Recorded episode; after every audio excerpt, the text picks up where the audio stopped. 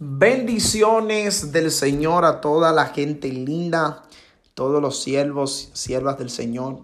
Soy el pastor Pedro Isabel JR desde acá Madrid, España.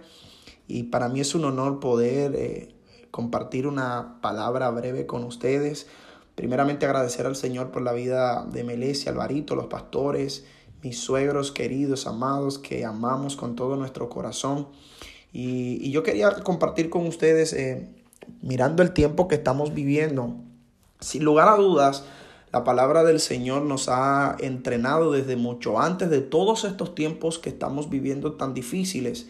Y cuando nosotros miramos el mundo y vemos cómo las cosas están avanzando, vemos los problemas, las preocupaciones, las incertidumbres, las inseguridades, eh, mucha gente realmente no sabe qué hacer incurren en el desespero o muchas veces caen en la amargura y en la desesperación.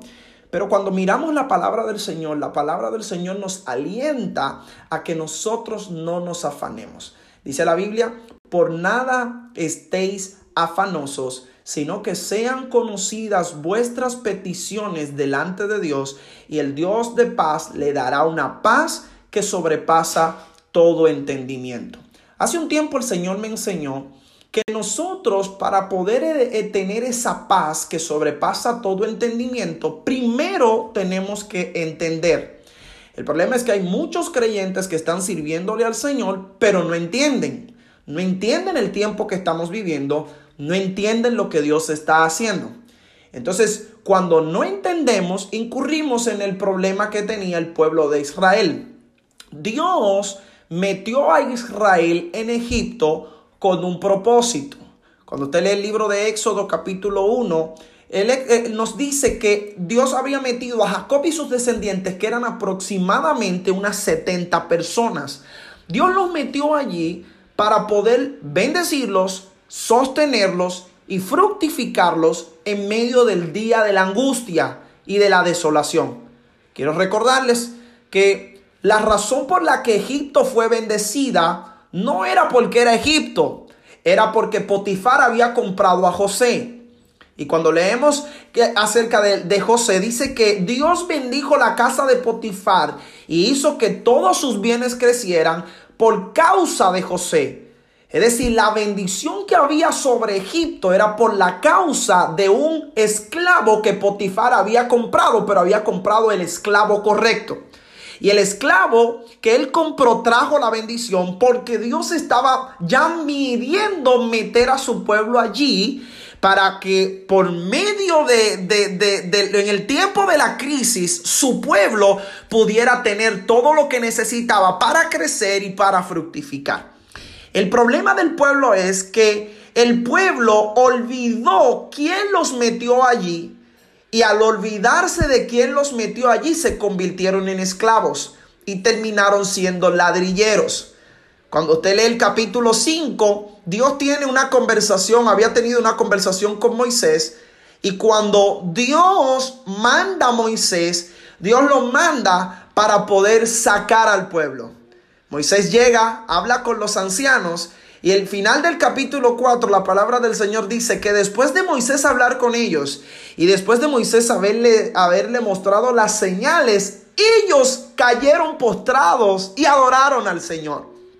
Así que yo quiero decirles a todos ustedes, lo, lo, segundo, lo primero que quiero decir en este aspecto es que a pesar de que la situación está difícil, tú tienes que entender que la tierra donde tú te encuentras es fructífera, no es por la tierra, es fructífera por ti.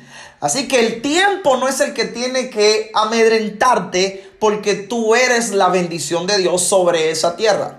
Ahora, lo segundo que tienes que saber es que el problema del pueblo de Israel y la razón por la que se convirtieron en esclavos, siendo ellos la razón de la bendición de Dios, es porque ellos habían olvidado de quién dependía.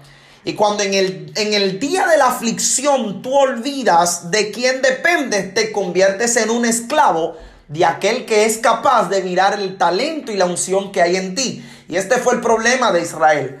Ahora, el pueblo de Israel, al olvidar de quién lo había metido allí, se convirtieron en esclavos y como esclavos la carga y la presión del faraón era tan fuerte que ellos entonces, a pesar de que crecían y se multiplicaban, lo hacían como esclavos. Y Dios tiene que hacer una intervención divina. Y Dios le manda una palabra y con la palabra lo que Dios hace es que restaura el nivel de adoración que la esclavitud había roto y era la razón por la que el faraón que se había levantado no conocía a Dios. Porque cuando su pueblo se olvidó de, de él, entonces rompió el nivel de adoración y cuando no hay un nivel de adoración en nuestras vidas, las dificultades nos gobiernan, pero la gente deja de ver a Dios obrar en nosotros. Así que Dios tiene que sacar a Moisés de ahí, volverlo a meter en la tierra y después de un encuentro con él, mandarlo a hablar con ellos para poder hacer algo poderoso. Así que cuando Moisés llegó con aquella palabra, ellos volvieron a adorar.